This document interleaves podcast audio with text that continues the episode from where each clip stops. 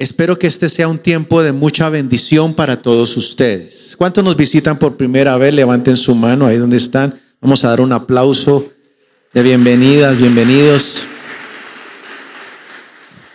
Feliz Día del Padre. ¿Cuántos padres hay aquí? Saben que anteriormente yo daba solo el saludo a los padres, pero ya pasan unos años y me acuerdo también de los abuelos.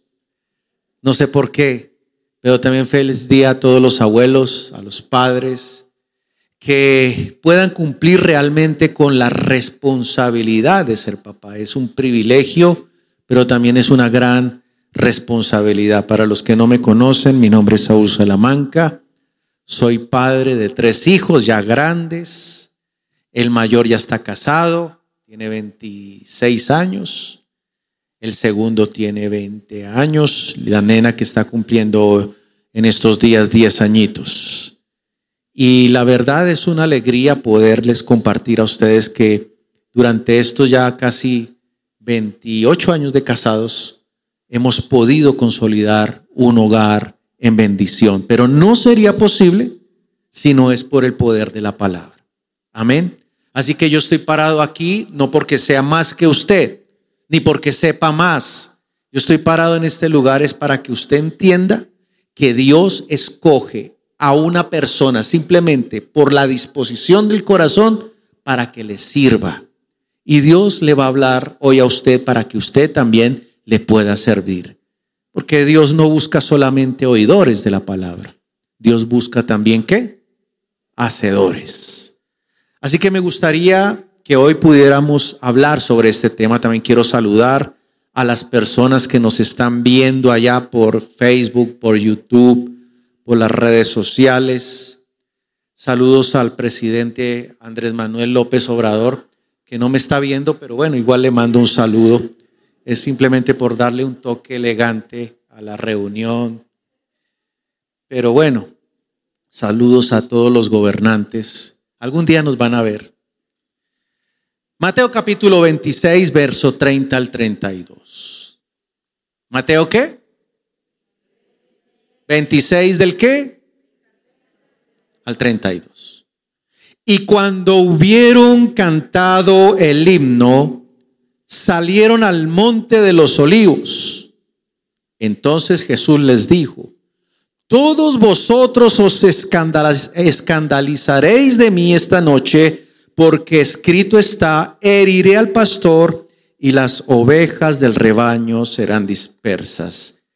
Después de que haya resucitado, iré delante de vosotros a Galilea. Pero ¿saben por qué les leo este texto? Porque me llamó la atención el primer versículo. Y cuando hubieron cantado el himno, salieron al monte de los olivos. Es que es interesante el contexto de este pasaje por una razón. Jesús iba a morir ese día y Jesús lo sabía. Y Jesús sabía con qué muerte habría de morir. No era cualquier muerte. Eran azotes en la cruz del Calvario. Eran golpes, menosprecio, vulgaridades, injusticias, traiciones.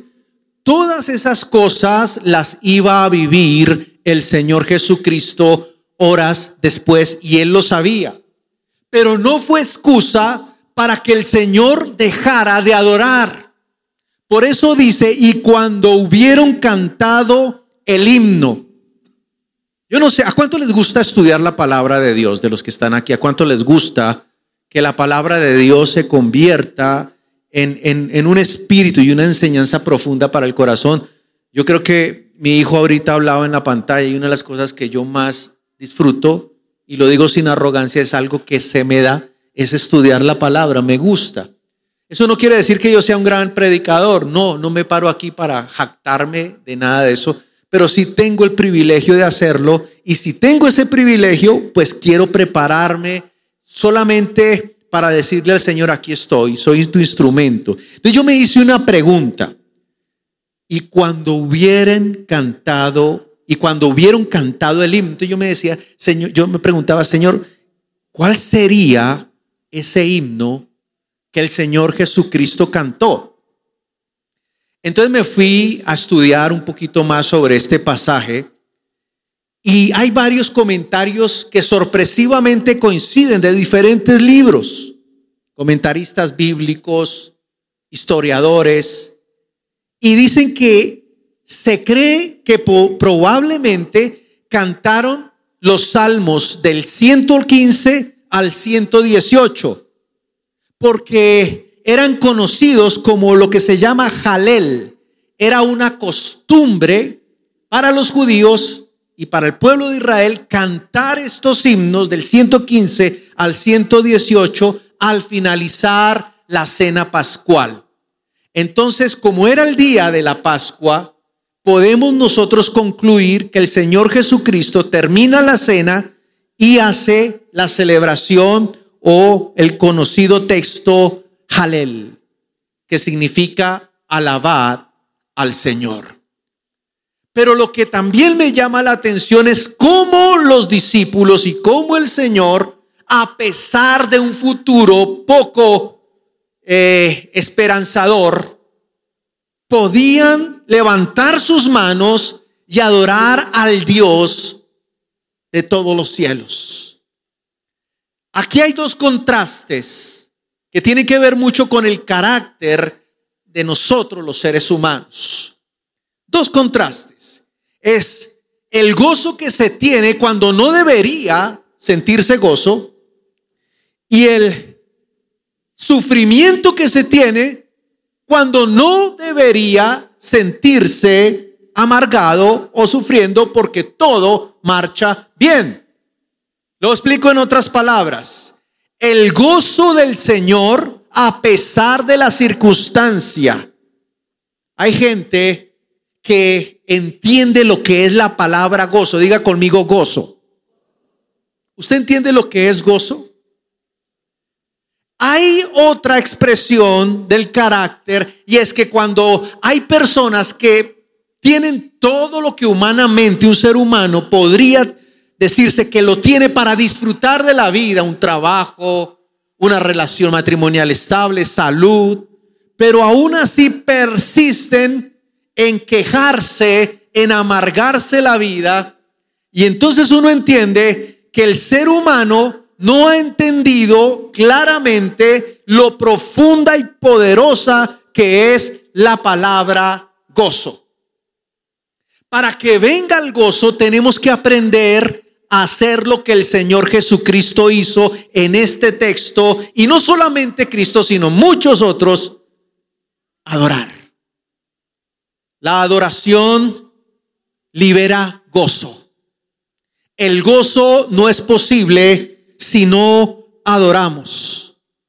Cuando se tiene gozo, las circunstancias quedan en un segundo plano. Cuando no se tiene gozo, al creyente, a un creyente, hay creyentes que no tienen gozo y se refleja por su conducta, por su manera de reaccionar, por sus palabras entonces, hay algo que yo quiero aclarar aquí, y es que el hombre vive buscando dos cosas menos el gozo. El hombre vive buscando alegría y felicidad, pero es distinto. Permítame hacerle un ejemplo, darle un ejemplo. La alegría que sintieron los hinchas del Cruz Azul cuando ganó el campeonato. ¿Sí o no? Manolo es del Cruz Azul. No, lo dice con vehemencia. Lo siento por ti, entonces no, no voy a hablar contigo hoy. ¿Alguien del Cruz Azul aquí? Uh, bueno, aquí. Allá está Carlos y otros. Es alegría. La alegría está en la carne. Es temporal. Hay otro que se llama felicidad. Diga conmigo felicidad. La felicidad es un sentimiento más duradero, pero no es eterno. Es la felicidad de haber conocido al ser amado. Es la felicidad que se siente por haber terminado, culminado cumplido una meta, pero es temporal. Pero hay algo que no perece y es, o no tiene fecha de caducidad, y es el gozo. El gozo es permanente. El gozo no depende de un sentimiento, depende de una relación, de la relación que tenemos con Dios. El gozo solo lo da Dios. El gozo de saber que Dios me ama. ¿Por qué el mundo es tan carnal? Porque solo busca alegría o felicidad. Y la felicidad plena no es real o no existe a menos de que venga acompañada con una dosis de espiritualidad que solo viene de parte de Dios. El gozo de saber que fui creado por Dios, redimido por el Hijo, sellado con el Espíritu Santo, la confianza y el gozo que nos da creer que Dios pelea por mí todas mis batallas. Es diferente. Fíjese que la alegría y la felicidad las determinan las cosas de este mundo. Pero cuando nosotros recibimos de parte del Espíritu Santo ese poder sobrenatural del Espíritu, recuerde Gálatas 5:22, dice que el fruto del Espíritu cuál es? Amor y gozo. Y después los demás, ¿no? Paciencia, benignidad, bondad, fe, mansedumbre y templanza. Dice que contra tales cosas no hay ley. Pero me fui más allá en el estudio y quise indagar específicamente cuál sería el salmo que Jesús cantó con mayor ahínco, con mayor ímpetu. Y por la circunstancia y el entorno, puedo concluir sin mucha duda que el Señor cantó el Salmo 116. Porque mire lo que dice, amo a Jehová, pues ha oído mi voz y mis súplicas, porque ha inclinado a mí su oído. Por tanto le invocaré en todos los días. Me rodearon ligaduras de muerte. Me encontraron las angustias del Seol. Angustia y dolor había yo hallado entonces invoqué el nombre de Jehová diciendo, oh Jehová, libra ahora mi alma. Le hago un paréntesis aquí. Aquí Jesús estaba cantando. Podríamos decir que aún el judío une su canto con una danza. Con cuán hermoso hubiese podido eh, nosotros ver que en las escrituras había un chip donde se hubiera podido grabar videos de Jesús. Hubiera sido especial. Pero tenemos la palabra y tenemos este texto y tenemos la facultad de poder imitar y absorber el Espíritu de Cristo. Dice el verso 6 del Salmo 116, Jehová guarda los sencillos, estaba yo postrado y me salvó Vuelve, oh alma mía, a tu reposo, porque Jehová te ha hecho bien. Ahora escuche esto. Gozo no quiere decir que no se sienta tristeza. Todos podemos sentir tristeza. No está prohibido entristecerse. No quiere decir que no se pueda experimentar algún tipo de aflicción. Jesús lo hizo. Jesús experimentó aflicción cuando agonizaba en el Getsemaní, dice el verso 38, entonces Jesús dice, mi alma está muy triste hasta la muerte. ¿Cuál es la diferencia? Un creyente puede sentir tristeza, pero cuando levanta sus manos recibe medicina y el gozo contrarresta la depresión, contrarresta la ansiedad y contrarresta el estrés. Es algo espiritual. Yo por eso les digo a muchos que tengan cuidado con las canciones que oyen, porque la música es un lenguaje espiritual. Cuando mi hermosa suegra, que está viéndome allá desde una ciudad de Colombia, se ponía así como un poquito brava y como que amanecía un poco indispuesta en su temperamento, yo decía, algo necesita y le colocaba una canción. Y entonces de tener el ceño fruncido pasaba una sonrisa. Y es el efecto que produce en el espíritu el adorar. Pero la Biblia nos dice que el que le canta canciones al corazón afligido, es como echarle vinagre a una herida, es ahondar en el problema. Mucha gente se refugia en el alcohol y en la música de despecho para como desfogar algún sentimiento de tristeza o de dolor y se identifican y entonces que el desgraciado y me abandonó y te fuiste con otra y bueno, unas canciones y lo cantan en conciertos y la gente adora, alaba a su Dios amargura, ignorando que, la, que el Señor fue el creador de la adoración. Pero el enemigo toma todo lo de Dios y lo tergiversa para apartar al hombre de la realidad, de la fuente correcta, de la fuente de todo poder que se llama Jesucristo. Jesús dijo, mi alma está muy triste. Y miren, no era cualquier tristeza, eh, hasta la muerte. Pero dice que era tanta esa conexión que del cielo vinieron ángeles para fortalecerle. Y eso no es solamente para el momento del Getsemaní, cuando nosotros adoramos, podemos recibir de parte de Dios refrigerio, medicina. No le estoy diciendo que cante, le estoy diciendo que adore. No es cantar, es adorar. Es tener, es que la palabra adoración significa, tiene dos raíces latinas. Una es ad, que significa hacia, y la otra es orar, que significa reverenciar. O sea que cuando nosotros adoramos, reverenciamos y levantamos nuestra alma hacia el Padre. Por eso el Señor, al Señor le ofende tanto la idolatría. Cuando la persona se refugia en el alcohol, está adorando al Dios de la adicción.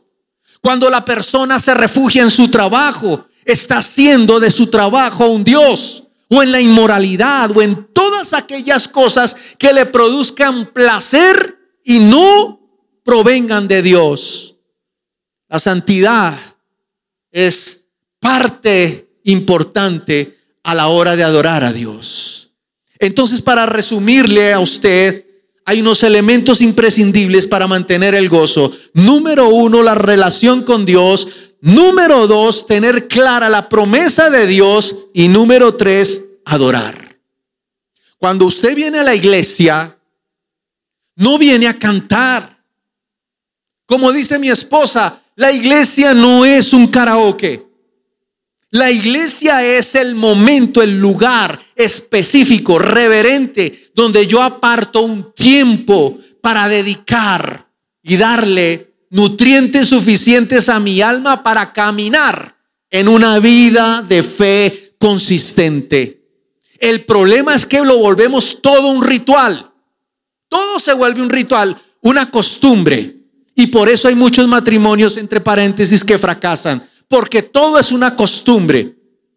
Con mi esposa hemos aprendido a renovar nuestro amor, nuestro pacto de comunión, de amistad, de fidelidad, de lealtad.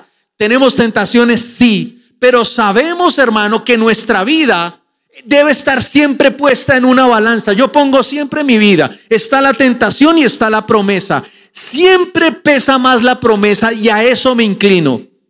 Y entonces yo no voy a despreciar una salvación tan grande. Y entiendo que todos los días se tienen que hacer nuevos y tengo que adorar de una manera diferente. Es parecido a una relación conyugal. Yo conozco gente de 20, 30 años de cristianismo y tienen todo como el ritual, los ademanes del cristiano, pero no tienen el espíritu. Tienen religión, pero no tienen unción, no tienen al espíritu y cantan por cantar todo lo hacen un ritual. Y así me pasaba a mí cuando iba a la iglesia tradicional. Yo sentía que los cantos eran algo que tenían letras hasta muy bonitas, pero que realmente no transformaban mi vida. Me pasó a mí. No puedo hablarlo por todos. Entonces venía el ritual Cordero de Dios que quita el pecado del mundo y yo como que yo no sabía ni qué era el Cordero de Dios, ni quién era el Cordero de Dios, ni el poder de la sangre, ni, pero lo cantaba. Eso no es adoración. Y decían, mira el que está al lado y déle el saludo de la paz, la paz sea contigo. Y yo lo que hacía era buscar a alguien cerca que me gustara. Y entonces yo me iba a hacer y decía, el momento de la paz voy a aprovechar. La paz sea contigo, la paz sea contigo. Y no le soltaba la mano. ¿Puedo pedirte tu número telefónico? Fíjense, usando las cosas sagradas para beneficios, pero eso no es adoración. Fíjense, y también salía de un tiempo de 30 minutos y a los 5 o 10 minutos me veía enfrascado en pleitos en la calle por el tráfico o por alguna situación. Eso no es la adoración que Dios espera. Nosotros tenemos que marcar la diferencia. Yo le he dicho aquí a los músicos, si usted se para aquí a cantar, tiene que tener el espíritu para hacerlo, la actitud para hacerlo, la unción para hacerlo. Tiene que ser lleno. Aquí el joven que toca el bajo se licenció en música. Y sí, aquí nosotros tenemos una señora, una joven que nos da o entrena a nuestros cantantes en técnica vocal. Están aprendiendo todavía. Pero saben, hay gente que dice, pastor, es que a mí no me gusta cómo cantan. Es que usted no viene a cantar, usted viene a adorar. Déjenos trabajar por, por mejorar, lo reconozco. Pero usted haga su parte, que es venir a la iglesia, levantar los brazos y no importa si le gusta esto, no es un karaoke, adore a Dios. Yo, por ejemplo, sé que yo soy un predicador, pero yo no predico conferencias, yo tengo que predicar un mensaje. El mensaje, ¿quién lo da? Dios, porque Pablo dice en 1 Corintios que de parte de Dios y delante de Dios hablamos. Así que con ese temor y temblor yo me paro aquí delante de usted a dar un mensaje. Mensaje, no conferencia. Mensaje. Lo que Dios pide es que su pueblo no olvide lo poderoso que es adorar. Usted debe tener un espíritu de adoración. Miren, el Señor dice en Isaías 29, 13. Porque este pueblo se acerca a mí con su boca y con sus labios me honra, pero su corazón está lejos de mí y su temor de mí no es más que un mandamiento de hombres que les ha sido enseñado. Yo comencé mi vida cristiana con señoras mayores en esa época. Hoy en día las veo jovencitas, porque esas señoras muy mayores tenían lo que tengo yo en esa época, no voy a decir mi edad, pero yo me acuerdo que me sentaba con ellas en los cursos de instituto bíblico y una de ellas en un tono muy maternal me dice, ¿y cuántos años tiene usted, joven? 23. ¿Y hace cuánto conoce al Señor? Hace seis meses. Ay, usted está en su primer amor. Y yo le decía a ella, y es que hay otro amor, segundo amor, tercer amor. ¿O qué tipo de amor hay? Jesús, al igual que en un matrimonio, siempre pide que su iglesia se mantenga en fuego, enamorada, apasionada por su Dios y por su palabra. Y yo veo muchos ejemplos, no solamente en Jesús, sino también en el apóstol Pablo. En Hechos capítulo 16, verso 16 al 40, se lo voy a resumir porque es un poco largo leerlo, pero es la historia de una señora, por decirlo de alguna manera, que era esclava, conocida como lo que hoy en día se reconoce como una pitonisa, que adivina, que le dice a la gente algo acerca del futuro. Y esta señora, en esa época, ganaba mucho dinero porque las personas iban a consultarle a ella acerca de su vida, decisiones del futuro. Y como era esclava, todo el producido se lo daba a las personas que la explotaban. Entonces esta señora un día se entera que Pablo y Silas, los apóstoles, iban a pasar por el lugar y esta señora empieza a decir Crean en el Dios que predica Pablo y Silas, porque ellos predican del verdadero Dios. La primera vez suena bien, pero la cuarta y quinta y todo el tiempo que Pablo y Silas estaban en ese lugar, esta vieja no deja, esta señora, esta hermana no dejaba, no decirlo ofender a nadie, no dejaba de importunar, de fastidiar. Y ya Pablo estaba hasta la coronilla. Y entonces, en el verso 16, en el capítulo 16, verso 18 de Hechos, dice, y esto lo hacía por muchos días, habla de esta señora, mas desagradando a Pablo, este se volvió y dijo al Espíritu, te mando en el nombre de Jesucristo, que salgas de ella. Y el demonio sale de la mujer en aquella misma hora. Y esta situación generó enemigos que vivían del espíritu que había en esta mujer. Ya les expliqué que era cuestión de dinero. Y dice el verso 19, pero viendo sus amos que había salido la esperanza de su ganancia, prendieron a Pablo, a Silas, los trajeron al foro ante las autoridades y presentándolos a los magistrados dijeron, estos hombres, siendo judíos, alborotan nuestra ciudad y enseñan costumbres que no nos es lícito recibir ni hacer, pues somos romanos. Se agolpó el pueblo contra ellos y los magistrados, mire lo que, mire lo que empieza a pasarles, les rasgan las ropas, ordenan azotarles con varas y después de haberlos azotado poquito, ¿qué dice la Biblia? ¿Cuántos los azotaron? ¿Están aquí? allá en sus casas están despiertos? Porque aquí todos están felices, alegres. Las esposas están ansiosas de ir a invitar a sus esposos a alguna comida especial hoy. Hay que hablar por fe. Y entonces dice que después de haberlos azotado mucho, los encarcelaron, mandando al carcelero que los guardase con seguridad, el cual recibió este mandato. Los metió en el calabozo más adentro y les aseguró los pies en el cepo. Pero a medianoche, orando, Pablo y Silas cantaban himnos a Dios y los presos oían. Permítame recrear la escena en la mente de cada uno de ustedes. Pablo, ¿qué estaba haciendo? Predicando a Cristo. Estaba cumpliendo con lo que llamamos los creyentes la gran comisión, ganando almas, transmitiendo las buenas nuevas. ¿Y cómo es posible que una persona sirviéndole a Dios sufra lo que tuvo que sufrir, azotes, menosprecio, injurias, injusticias, cárcel, y le rasgaron las vestiduras?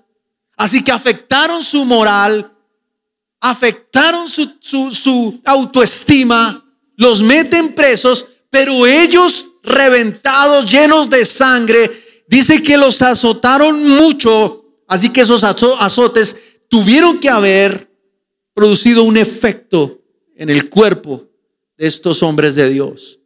Inflamación o sangre, no sé. Estaban allá en una cárcel, en la celda más segura para que no se escaparan. Y los dos sentados. Esta es una de mis escenas más favoritas de la Biblia porque nos refleja el impulso de motivación, la capacidad de adorar, el gozo del Espíritu por encima de las circunstancias. Imagínense a usted al apóstol Pablo con el labio hinchado o ensangrentado. No tuvieron tiempo ni que nadie les curara las heridas con las ropas rasgadas, descalzos. Y dice este texto, que es uno de los más poderosos, en el verso, en el verso ahí 25, pero a medianoche, orando Pablo y Silas, cantaban himnos en la cárcel. ¿En dónde? ¿Qué hacían Pablo y Silas? y los presos ¿Qué hace un preso en una cárcel generalmente? Se queja, se lamenta. ¿Qué hace un preso? ¿A qué huele una cárcel? ¿Cuál es el ambiente de una cárcel? Y ellos, Pablo y Silas, trajeron un nuevo aroma. Todo esto es muy poderoso. En medio de la dificultad trajeron una nueva esperanza y los presos fueron llamados por un canto extraño que les hacía despertar su curiosidad. ¿Qué cantan estos hombres? ¿Por qué cantan estos hombres? Y cantaban himnos a gran voz y sobrevino de repente un gran terremoto de tal manera que los cimientos de la cárcel se sacudían y al instante se abrieron todas las puertas. Es el efecto espiritual y físico que trae la adoración. Diga conmigo adoración. ¿A usted le gusta adorar o le gusta cantar? A veces cantamos para nosotros porque nos gusta. Uy, esta rola, y le decimos a los himnos, esta rola me gusta. Y nos movemos y cantamos, pero no estamos realmente ofreciendo un sacrificio No, no, tiene, no quiero decir que escuchar música sea malo, pero entienda que la música tiene un objetivo específico y es la adoración. Y entonces se abre la cárcel y lo, y lo curioso es esto, despertando el carcelero, verso 17, y viendo abiertas las puertas de la cárcel, sacó la espada y se iba a matar, pensando que los presos habían huido. Y Pablo le responde diciendo, no te hagas ningún mal, pues todos estamos aquí. ¿Quiénes todos? Todos los presos se habían quedado. No habían huido, porque era tanta la gloria de Dios que así se hubieran abierto la cárcel, ellos se quedaron mirando, contemplando la gloria de Dios. Y es el ejemplo que el Señor nos da cuando nosotros en medio de una dificultad decidimos adorar. La gente va a querer estar cerca a nosotros, conocer el Dios que tenemos y la actitud que nosotros asumimos, ellos también la quieren aprender recibir. Por eso nosotros somos sal y somos luz. Usted no se puede constituir en fuente de queja y de derrota en su casa o en el entorno en el que usted se mueva.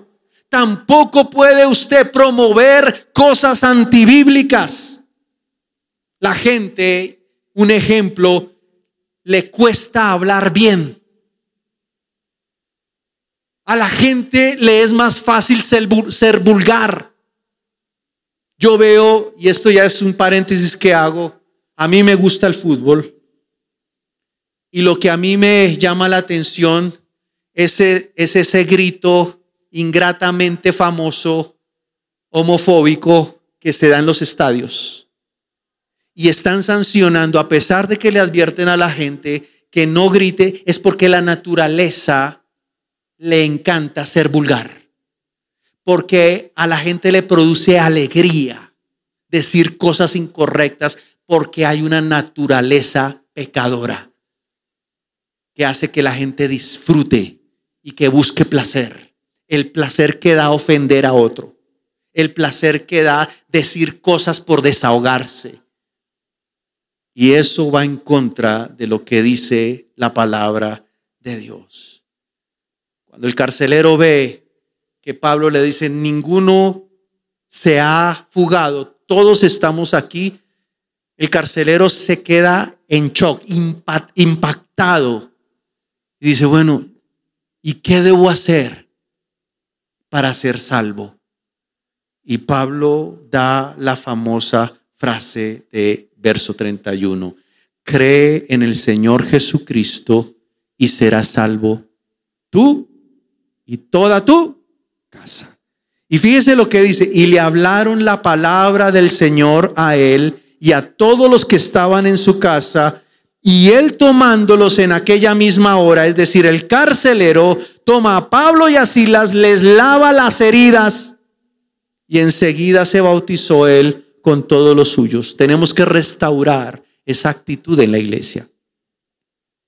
Porque no podemos decir gloria a Dios y aleluya el domingo y en la casa ser otros.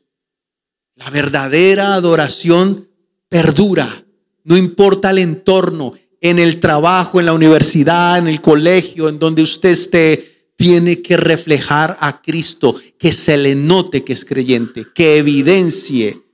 Pablo y Silas no menguaron en su fe. Esta enseñanza de este pasaje nos enseña tres cosas. No debemos menguar en la fe. Tenemos que entrar y reconocer siempre el poder de la adoración y humillarnos. No ante las circunstancias, sino ante la presencia poderosa del Señor Jesucristo. Hay tres cosas que significan adorar. Doblar rodilla, mostrar devoción e inclinarse. Puedo decir desde la perspectiva de los años que llevo predicando la palabra que cuando uno adora se despoja de su orgullo.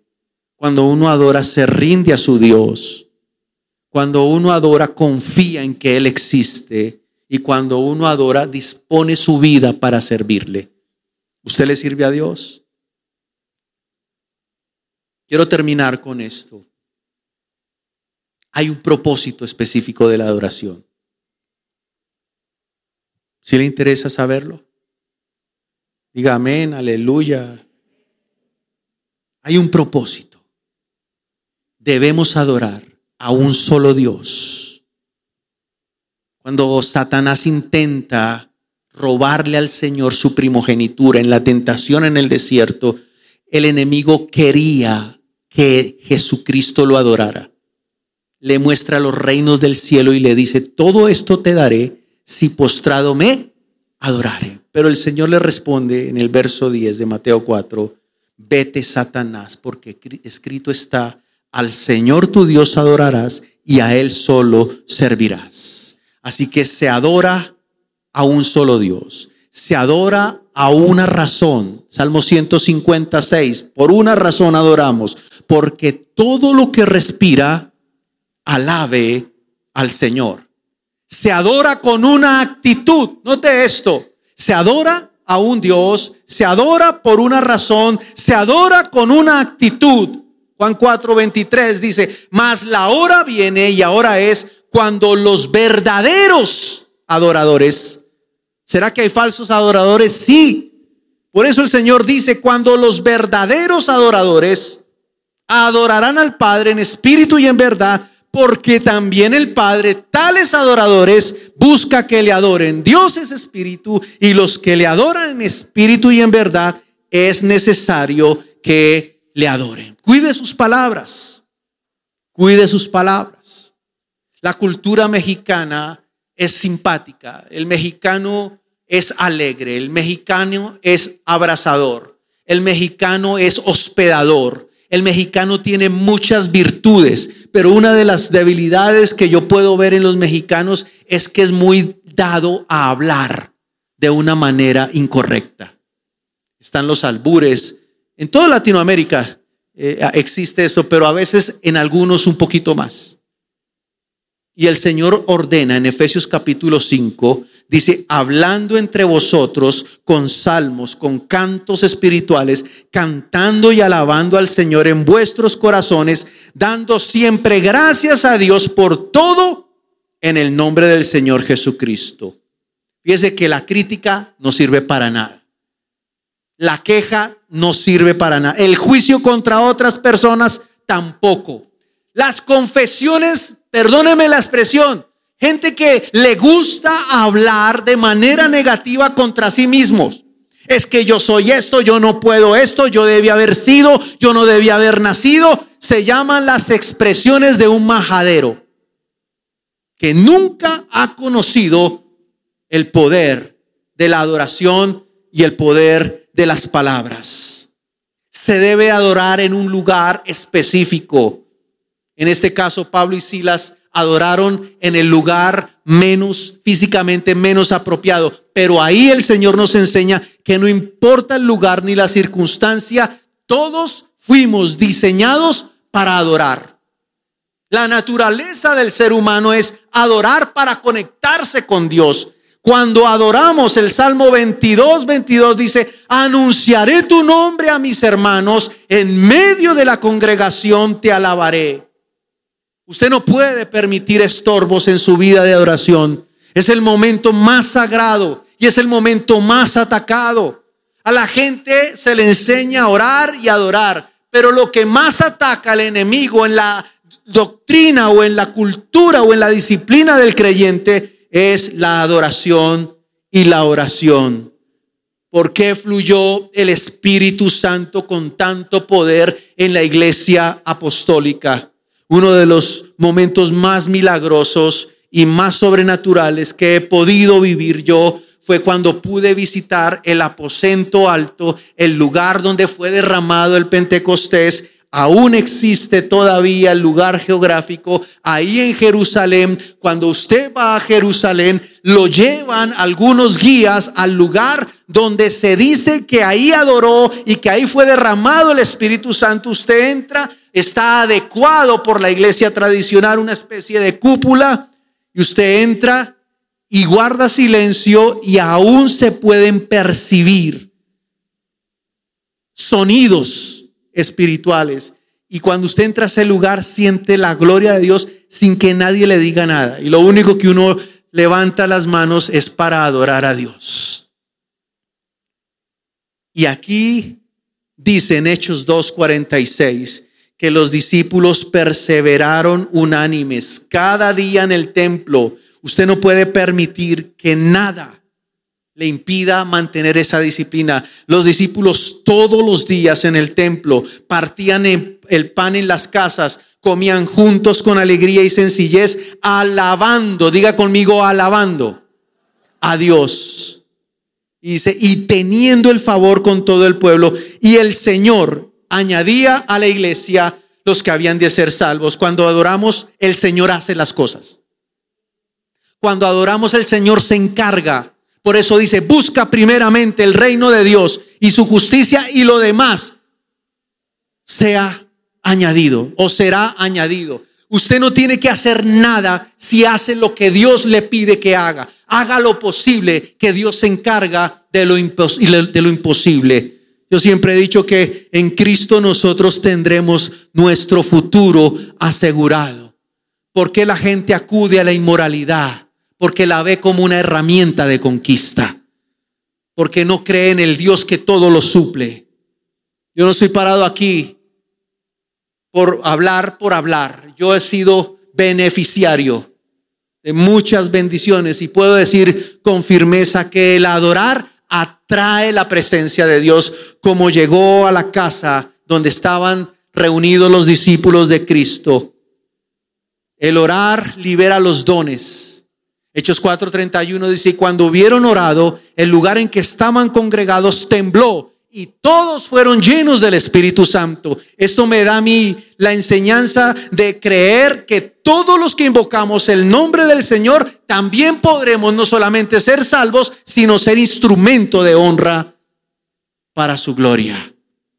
Y alababan, y, dice, y hablaban con denuedo la palabra de Dios. Cuando usted alaba y adora, esa adoración y esa alabanza trae respuesta. El salmista en el Salmo 117 dice, alabad a Jehová naciones todas, pueblos todos alabadle, porque ha engrandecido sobre nosotros su misericordia y la fidelidad de Jehová es para siempre.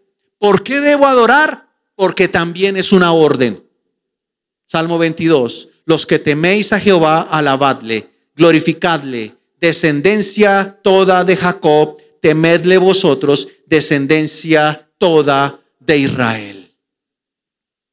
Si conocemos a Dios genuinamente, vamos a tener una vida de gozo, genuino.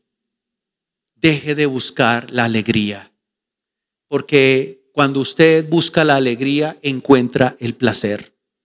El pecado es atractivo a la carne, pero es temporal y tiene un resultado.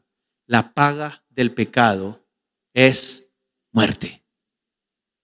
Deje de alimentar una falsa esperanza a través del placer. Busque el gozo. Marque la diferencia. Ya en estos años yo hablo más como un papá que quisiera tener el antídoto contra la indiferencia, el antídoto contra la falta de fe. Y yo creo que así como hay laboratorios que trabajan por las vacunas contra el COVID y que logran con eficacia, la iglesia tiene que trabajar con mayor fuerza por liberar a la gente de esa pandemia llamada indiferencia, carnalidad, búsqueda del placer. La Biblia es el libro de la vida y toda la palabra es inspirada por Dios. Disfrute de la vida a la manera de Jesús. No lo que el mundo le ofrece. Usted puede ir a un antro y encontrar alegría.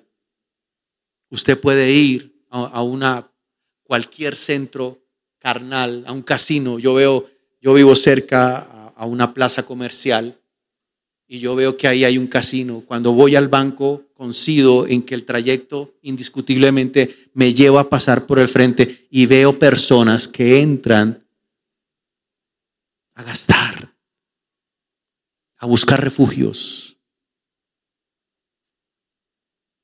Yo le invito a que hoy usted le diga a su carne, como dijo Pedro, golpeo mi cuerpo y lo pongo en servidumbre. Busque de Dios. Él es nuestra medicina. Él es nuestro Padre.